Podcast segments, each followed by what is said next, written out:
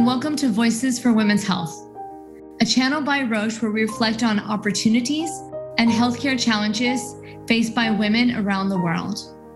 My name is Stephanie Saspin, and I'm the portfolio leader for women's health at Roche. Addressing women's health and reproductive cancers must be a priority. As of 2020, breast cancer was the most commonly diagnosed cancer in the world and the cause of most cancer related deaths in females during 2020.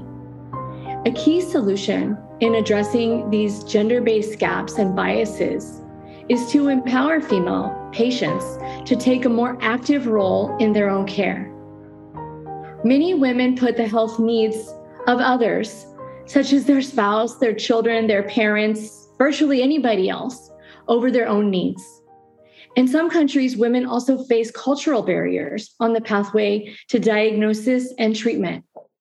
An inspiring woman who knows this all too well is Peruvian blogger and patient advocate Indyra Oropeza Aguilar. After being diagnosed with leukemia more than nine years ago, Indyra faced many challenges in accessing the care and treatment she needed, which is detailed in her journey on her blog, Con L de Leucemia. She has since gone on to found a nonprofit organization of the same name and is currently driving support to implement the national cancer law in Peru, which will seek to provide all oncology patients in Peru with access to dignified and high quality healthcare. Welcome, Indyra, to the podcast. Can you please tell us more about yourself and how you used your own patient experience to found Con L de Leucemia? Well, uh, my name is Indyra, as you said. Uh, I'm 29 years old. Uh, I'm a mother. Uh, my daughter is 10 years old. Uh, I'm married. And I was diagnosed with leukemia in 2013. Uh, I remember that when I was diagnosed, not many people talked about cancer. And in 2017, when I had to went, I went through a bone marrow transplant. I was so frustrated because I didn't have like anyone to relate it about my situation, about my cancer, being like in my 20s and doing this like the bone marrow transplant, chemotherapy, losing my hair. And I took the decision to start sharing my story on social media. It was the first time, at least in Latam, that someone started talking about cancer, but from the patient side and not from the doctor side. That is the most common thing to do. And it was really a surprise for me when the blog went viral because there's a lot of people who wanted to talk about cancer, but they didn't do it because they were afraid, because they all, they felt ashamed, because cancer was like the world no one talked about, like the, the C word. And I remember that when I don't know an actress or someone died because of it, they say they die of a tragic illness. But they never said cancer. So a lot of people related cancer to death. So that's what why I started blogging because your life does not end with cancer. Nowadays we have a lot of treatments, uh, doctors, specialists. So cancer is not the end; it's the beginning of a journey that you can overcome. Can you share a little bit more about um, the moment you were diagnosed and and your journey towards getting the treatment that you needed? Sure, I had the. I don't like to say I was lucky. Uh, I was privileged to have a private insurance. So when I was diagnosed, um, and I want to make a pause here because I was diagnosed not because I had symptoms, because I didn't have any symptoms not one. I was feeling super healthy, super okay. And I remember that I had a, an annual health check and I almost didn't didn't go to a health check because I was feeling okay. But my mom made me go and I went there. They took a lot of, of tests and when they came back, they they were terrible and that's how I found out I had cancer. due to my private insurance, I was really lucky to have a doctor at the moment I was diagnosed with cancer. I got treatment like in a week. It was really fast. Uh, but that's really here in my country that that's that's rare. Most of the time, people get a diagnosis in six months. Since you have the presumption of cancer, most of the people have to wait six, seven, eight months to get treatment. So my case is not the rule, is the exception. Having cancer at 20 is hard. it's terrible. I mean, we always hear about cancer like someone had cancer, my friend got cancer, the mom of my friend had cancer, but you actually never think that you are gonna get it till you get it. and that's what happened to me. But something that was really a key for me and for my family, it's information. I went to my doctor that it's my doctor till today. I mean, it's been nine years and he's still my doctor. And I remember he sat me down, he looked me in the eye, especially that he looked me in the eye and he told me, Yes, you have cancer. And I remember that when I entered his his office, I almost fell up because I'm a little clumsy. and he told me, Yes, you have cancer. And I told him, like, am I gonna die?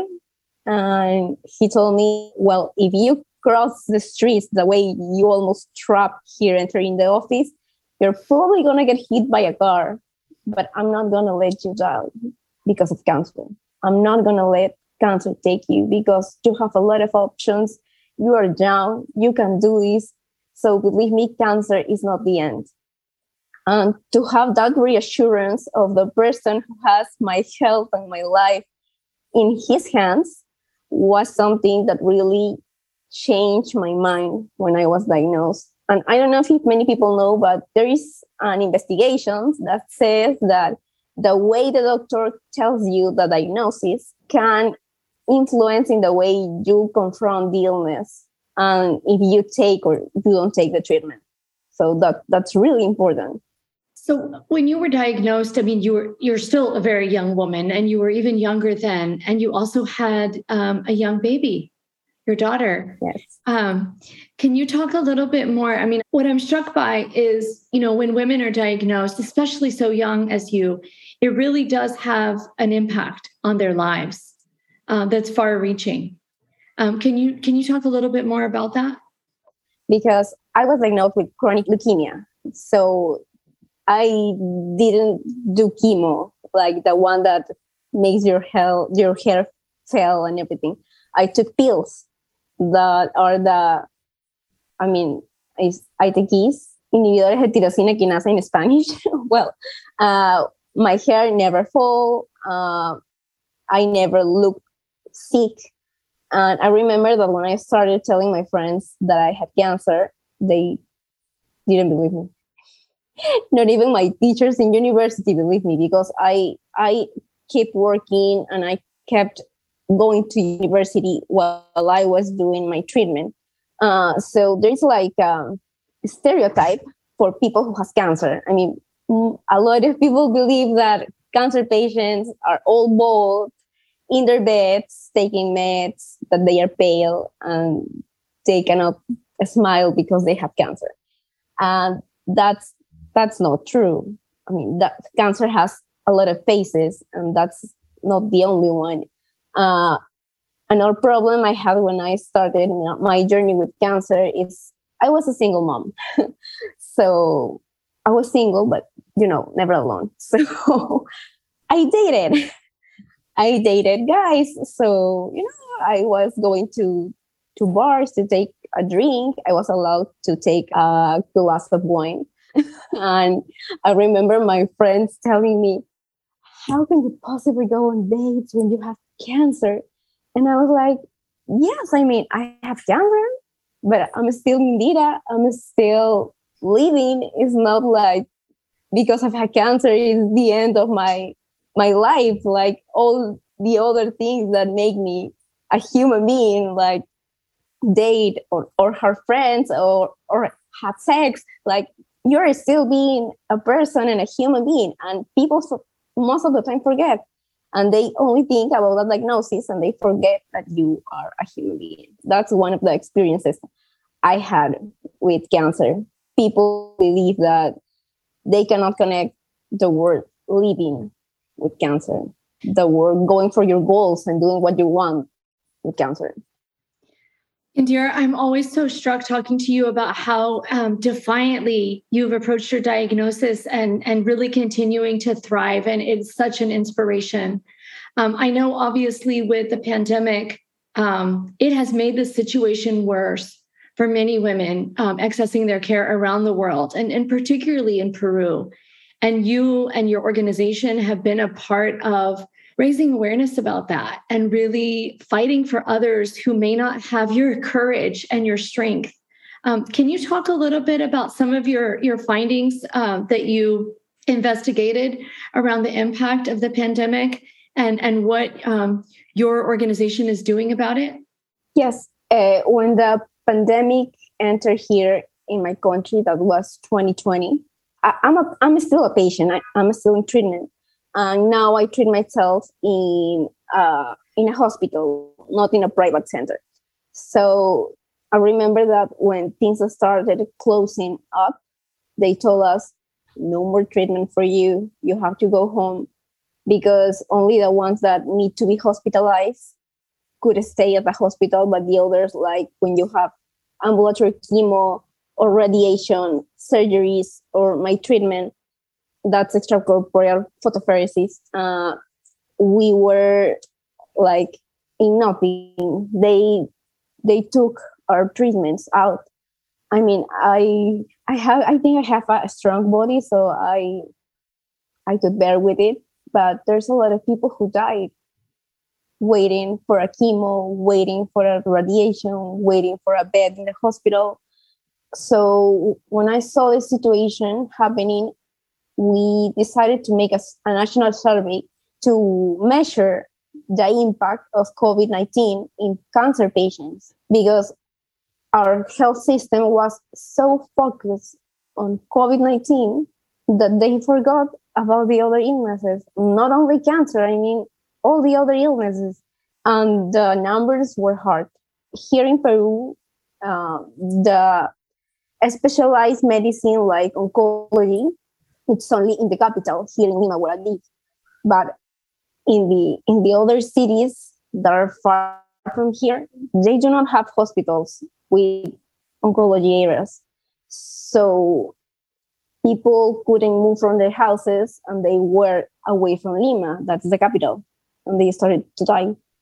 And the numbers told us that 95% of the people who live up, out of the capital did not have access to treatment during the pandemic in 2020 and a lot of people died that year.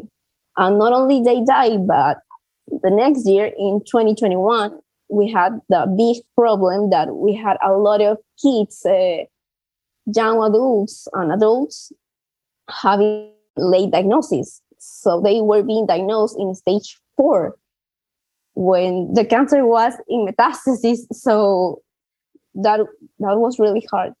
And that's when we decided we need to have like a, poli- a policy for cancer here in our country because we did not have any of that here. And we talked to to the congressman and the congresswoman. We talked to the ministry of health. And we asked them to make the national law of cancer because we really needed to be heard because here most of the time they take the decisions but they never hear the patients.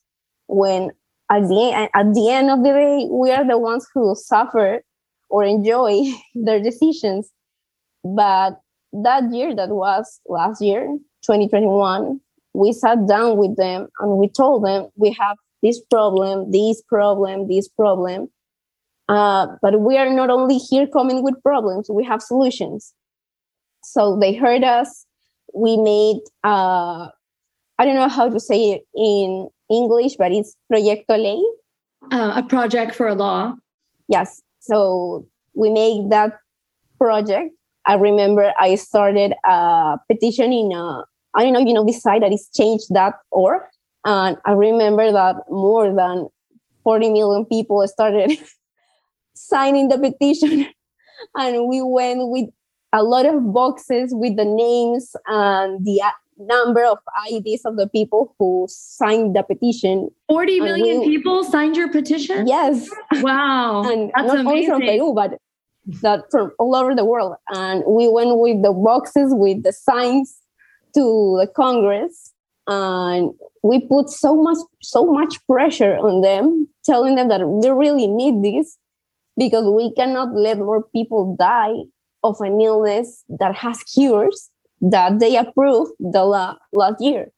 And today in the morning, finally, like we said, it is now law. Now it's a law that can be used. It's a law that is going to protect patients. It's a law that it's maybe not perfect, but I think it's the beginning. It's the base to make greater things. It's like a big first step for us. That's amazing. Um, and I want to take you back a little bit further back to the beginning of your journey with your blog, um, Con L de Leucemia. Um, and, and can you share a bit about starting that? Um, and what was the reaction that you heard um, from other women, from other patients? Oh my God, they were thrilled. They loved it. They, I remember they started like messaging me, telling me. I wanted to tell my story too, but I was ashamed of telling my story.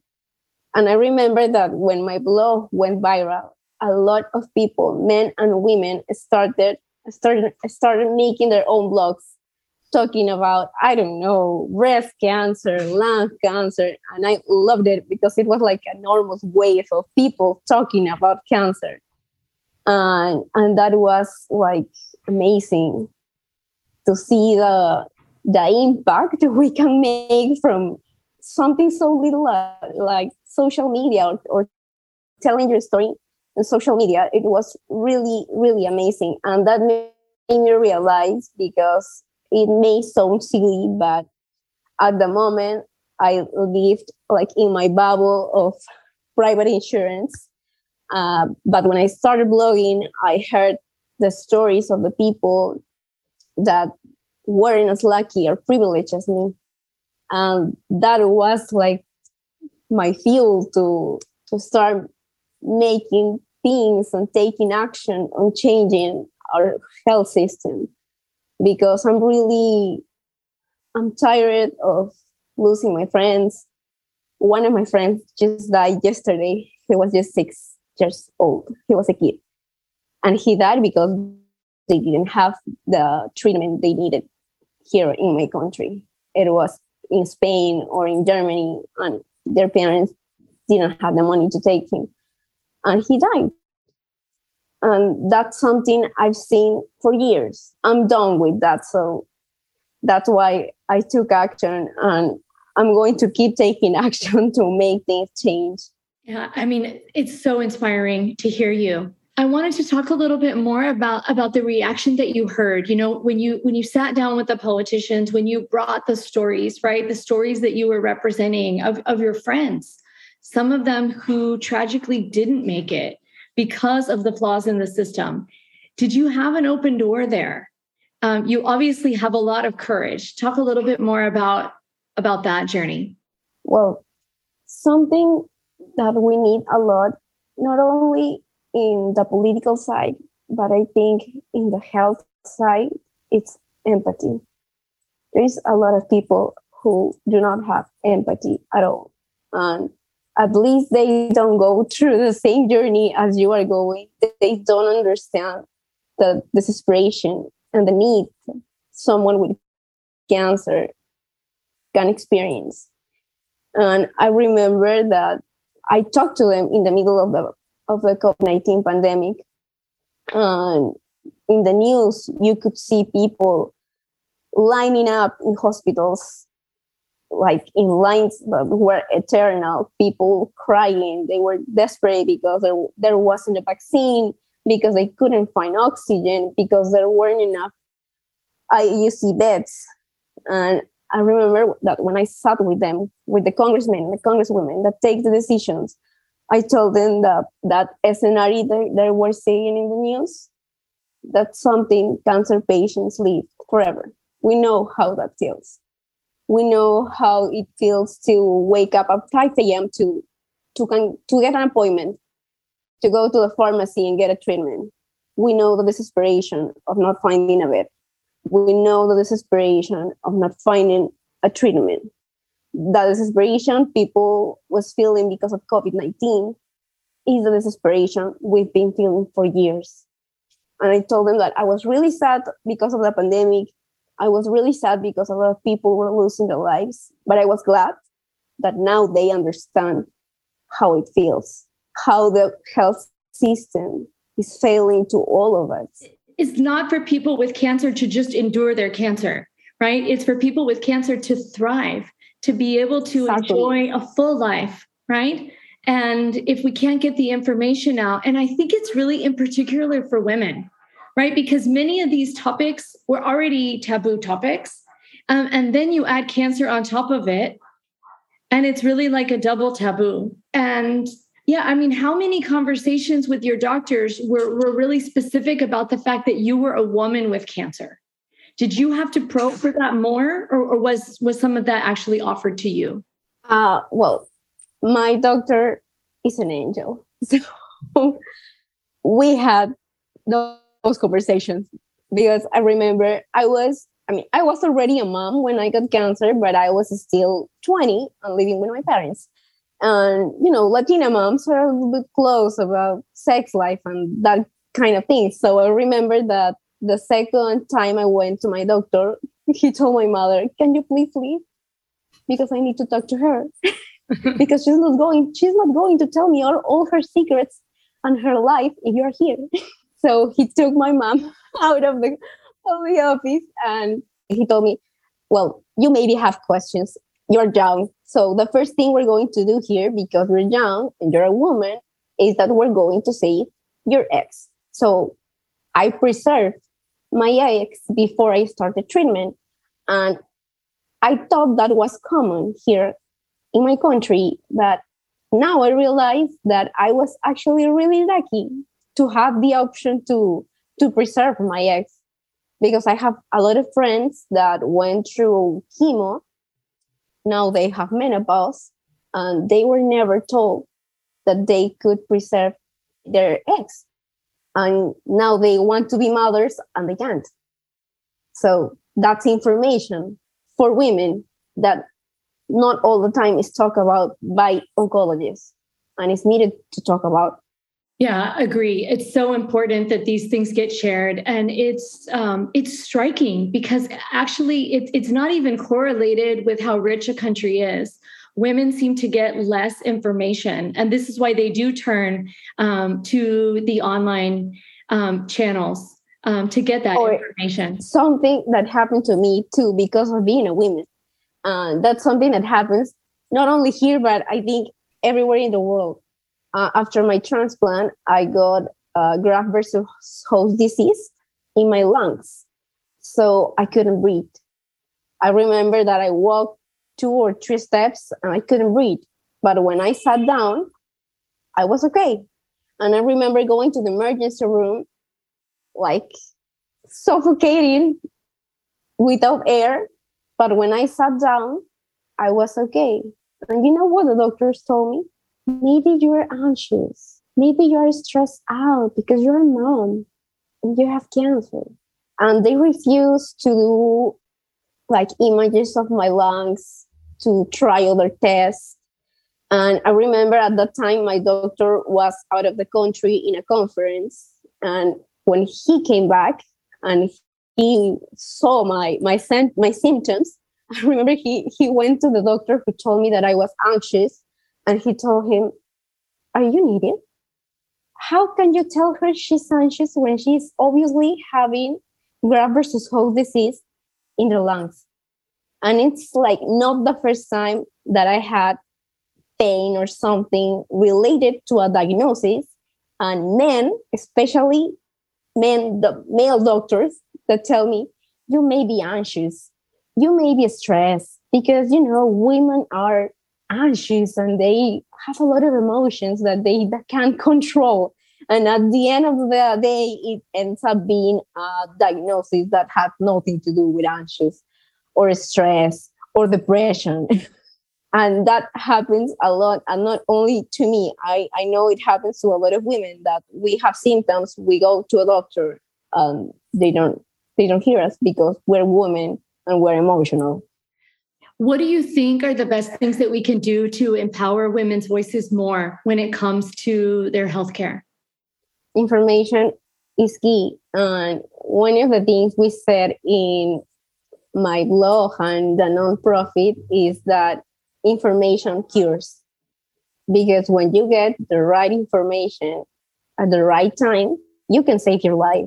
Or maybe not just save your life, but have a better life, a quality of life. So I would change that. I would tell them to search for information, talk to their doctors. And that's the way you empower yourself by educating yourself, but knowing how your body works, how your illness works, how the system works. Because if you know all of that, you can like take action on your life, your diagnosis, and even in health policies like I am doing right now. Who else do you think needs to come to the table to make sure that women get the information that they need? I mean, obviously, bloggers like yourself and organizations like you founded are important, but what other stakeholders would you like to see at the table? Well, definitely uh, congressmen, congresswomen, they need to come to a table. Even private companies need to come to a table.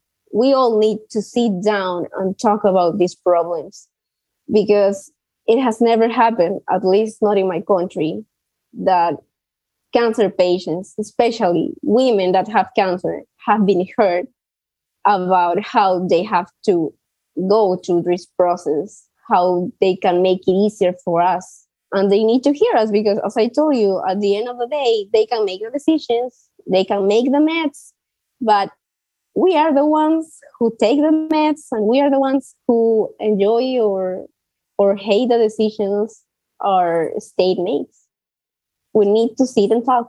And it's not about just complaining. I think that as as people, as, as civilians, we need to to go with solutions, not just with hate and complaints. We need to take action with solutions too. If you could change one thing to advance women's health, what would it be? Uh, as I told you before, empathy we need that doctors, nurses, scientists, people that investigate cancer. We need them to walk in our shoes or try. We need them to wear our skin so they can really try to understand what it is like to be a woman with cancer so they can really improve what they are doing. Well, Indyra, thank you so much for joining us today on the podcast. It has been extremely inspiring to hear from you as truly an ambassador for women centered cancer care, for women getting the information and the empowerment to speak up for themselves, to really thrive through their journey, to, find themselves beyond being a cancer patient, but really being a strong woman. I know you're motivated for this not just for yourself, but also for your daughter. Um, and it's been really inspiring to talk with you. No, thank you, Stephanie. To have these kind of spaces to talk about these subjects, it's a lot. Well, we're going to be wishing you the very best in your journey, and we're hopeful to continue working with you to bring forward women centered cancer care to women in Peru and around the world. Great. Thank you. Thank you.